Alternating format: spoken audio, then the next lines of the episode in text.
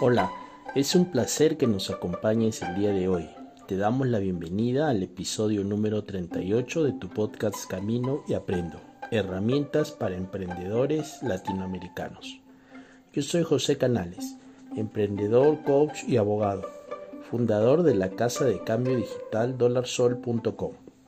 En este podcast tendremos como invitado especial a Jean Paul Cartagena. Él es profesional audiovisual, cofundador de la empresa Maracuyá Contenidos Audiovisuales y nos viene a compartir sobre su proyecto social Canta Guagua. Te damos la más cordial bienvenida, Jean Paul.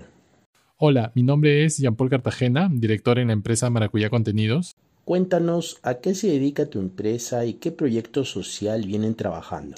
Maracuyá es una eh, empresa audiovisual peruana dedicada a la producción audiovisual con enfoque social. Nuestra empresa desarrolla productos comunicacionales dirigidos hacia instituciones y empresas que quieren transmitir mensajes y contenidos a través del audiovisual, pero con interés social. El equipo de Maracuyá ha desarrollado un proyecto educativo llamado Cantahuahua. Cantahuahua es un audiovisual en formato musical, con canciones en lenguas nativas del Perú, recogidas de la antigua tradición oral especialmente dirigida para los niños y musicalizadas y animadas con un estilo muy global. Queremos hacer que todos los niños del mundo se pongan a bailar y cantar en las lenguas nativas del Perú. Nuestro sueño es enterarnos que un niño en Alemania o en Islandia está bailando una canción chipiva y a la vez está aprendiendo los números o los colores con estos videos. Cantahuahua nace en el centro de mi vida personal. Mi esposa, Sara, es oriunda de una comunidad bora, en Pebas al norte de la selva peruana, cerca de Colombia. Cuando nació mi hija Sofía, mi suegro llegó a visitarnos cantando canciones para niños en su lengua nativa. Me quedé fascinado escuchando la alegría y ternura de las canciones. Sin embargo, que no entendía un ápice de lo que allí decían, sospechaba que para el niño eso era lo de menos. Aquí la musicalidad de la propia lengua te gana. Y finalmente no importa el idioma porque para los niños lo más importante son las intenciones y el amor.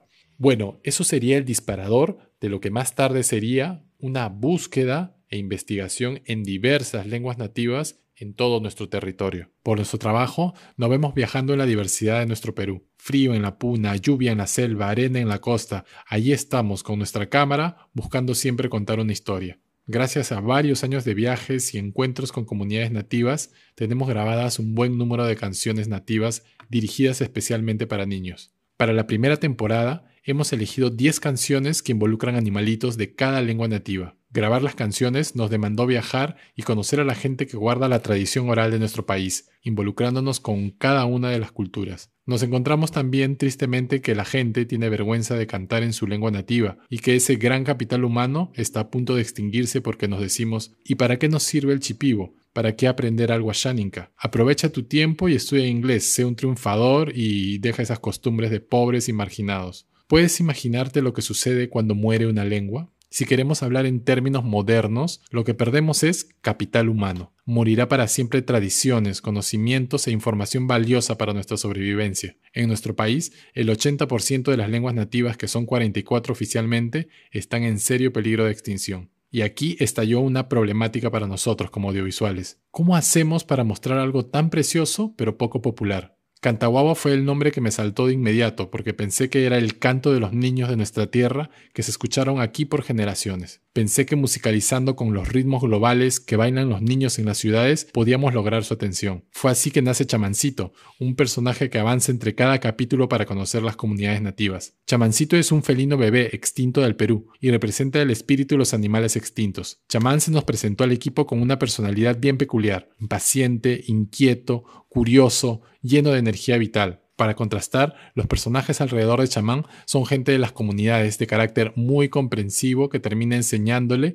y él aprende, se equivoca, pero no importa, que termina enseñándole a aprender sus propios errores. Finalmente todo es un juego divertido. En principio buscamos trabajar un videoclip animado con chamancito en aventuras a propósito de la misma canción. Luego, al ingresar el proceso de animación, nosotros vimos la oportunidad de utilizar todos los recursos visuales y narrativos de las lenguas nativas para realizar más contenidos y enseñarles a los niños algunos aprendizajes básicos que conciernen a su edad. En esa instancia entendimos que el formato musical ayuda a los niños a comprender con todo su ser, a través de la voz y el cuerpo, el mundo que los rodea. Los aprendizajes de los niños pasan por la participación y el juego. Queremos lograr que los niños se diviertan con las lenguas nativas del Perú y que logren los aprendizajes básicos según su edad. Jugar, aprender y divertirnos con las lenguas del Perú, eso es Cantaguagua. Hemos tenido una linda acogida y muchas expectativas de la prensa local para transmitir toda esta gran riqueza cultural a los niños de la primera edad. Nuestro reto es generarles la curiosidad de saber que existen otras lenguas en el Perú, que existen muchas más culturas y por ahí reforzar la identidad de nuestro país,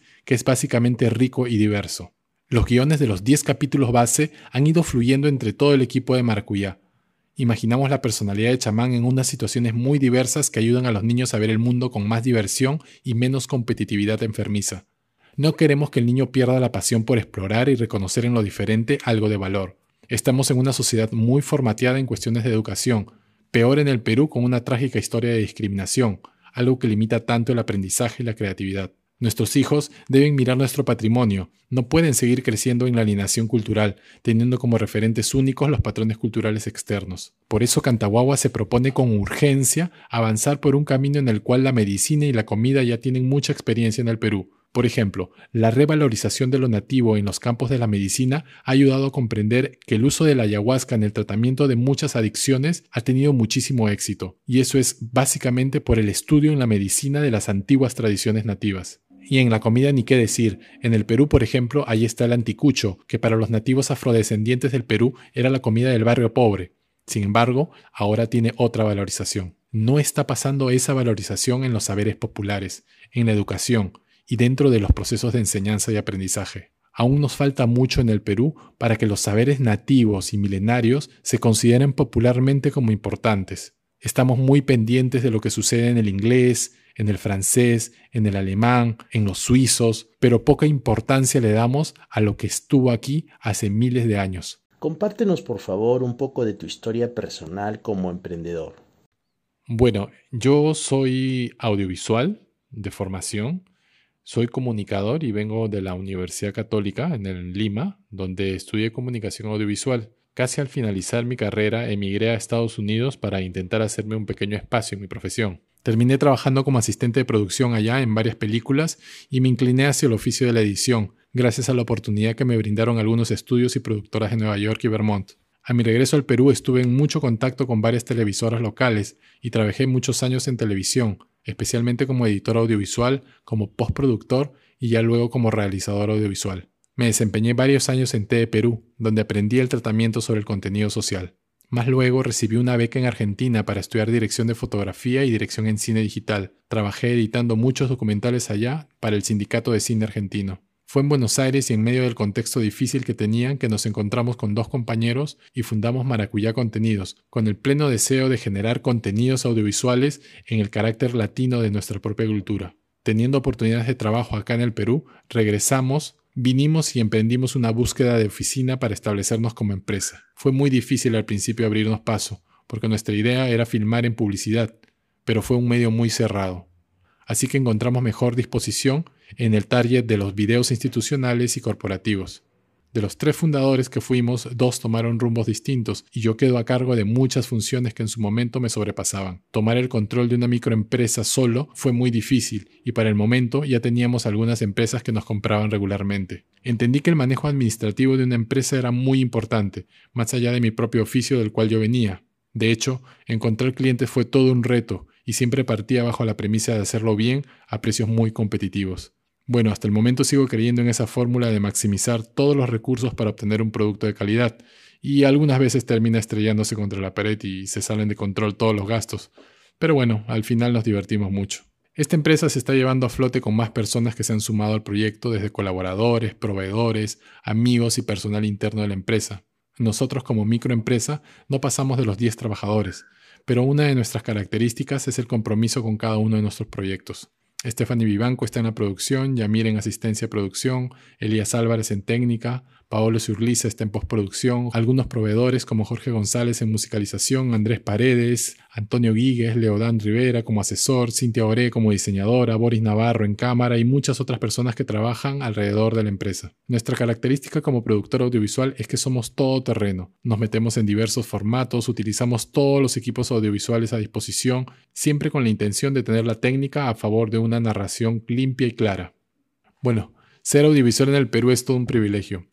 Más allá de lo que uno pueda pensar de la gran industria como Hollywood y Netflix, nuestro país es un país muy diverso y es ahí donde está el fuerte del contenido, en la gran diversidad de temas que nosotros podemos abordar. Y como audiovisuales latinoamericanos tenemos de hecho un gran reto para contar nuestras propias historias.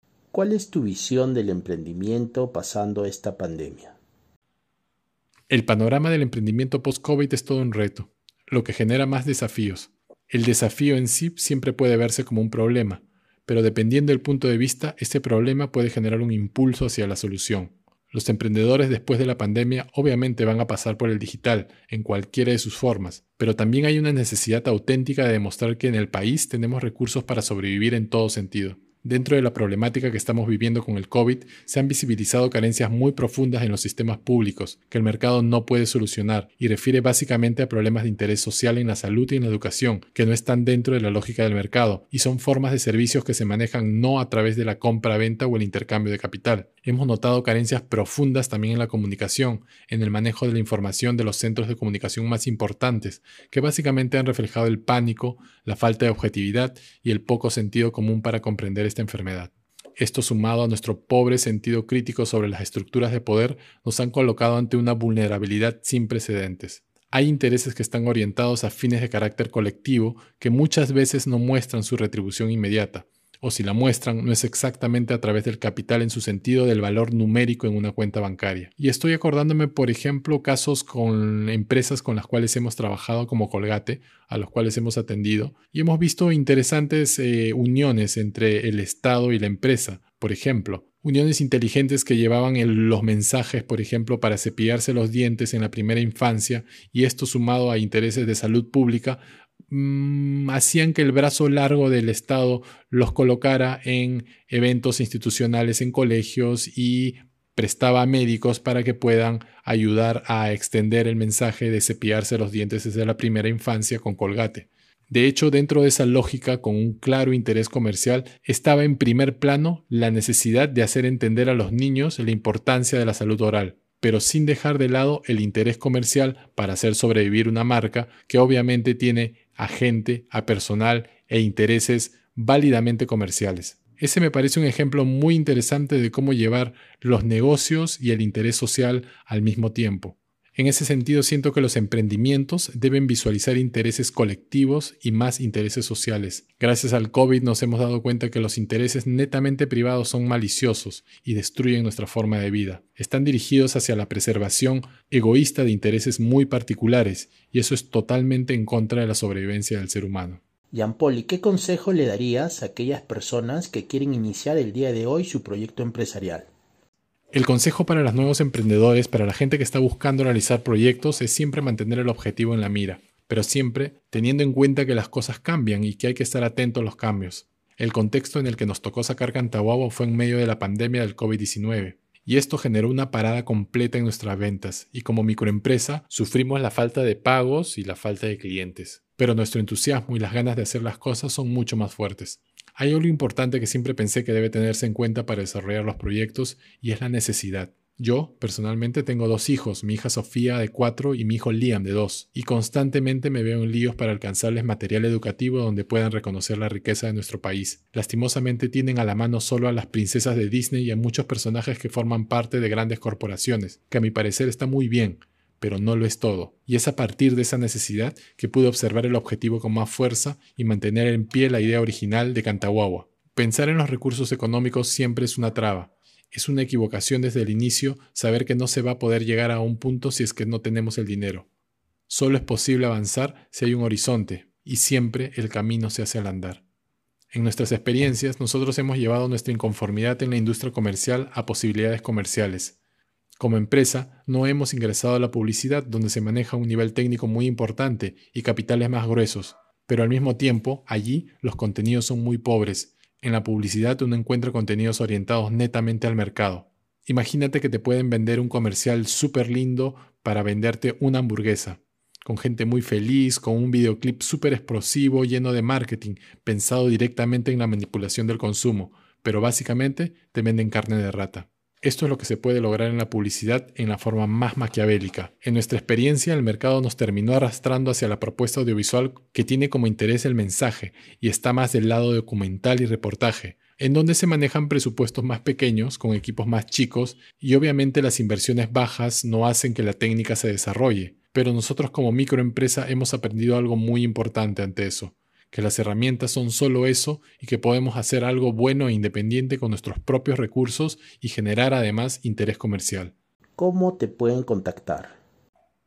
Bueno, si quieres disfrutar de Cantaguagua, lo puedes encontrar en las redes sociales en Facebook como Cantaguagua Musical y en YouTube como Cantaguagua. La página de Maracuyá, si nos quieres ubicar, es maracuyacontenidos.com y nos pueden escribir a maracuyacontacto.gmail.com o llamarnos al 997 217245. Muchas gracias por la oportunidad de contar esta historia y estoy a su servicio.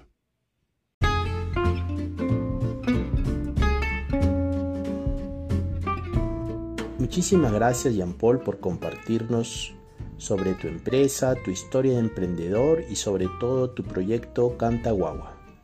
Te deseamos muchos éxitos. Me despido. Esperamos que esta entrevista te sea de utilidad. Si te ha gustado este podcast, compártelo. Puede ser que a alguien que conozcas le venga bien esta información. Que tengas una excelente semana. Camino y aprendo.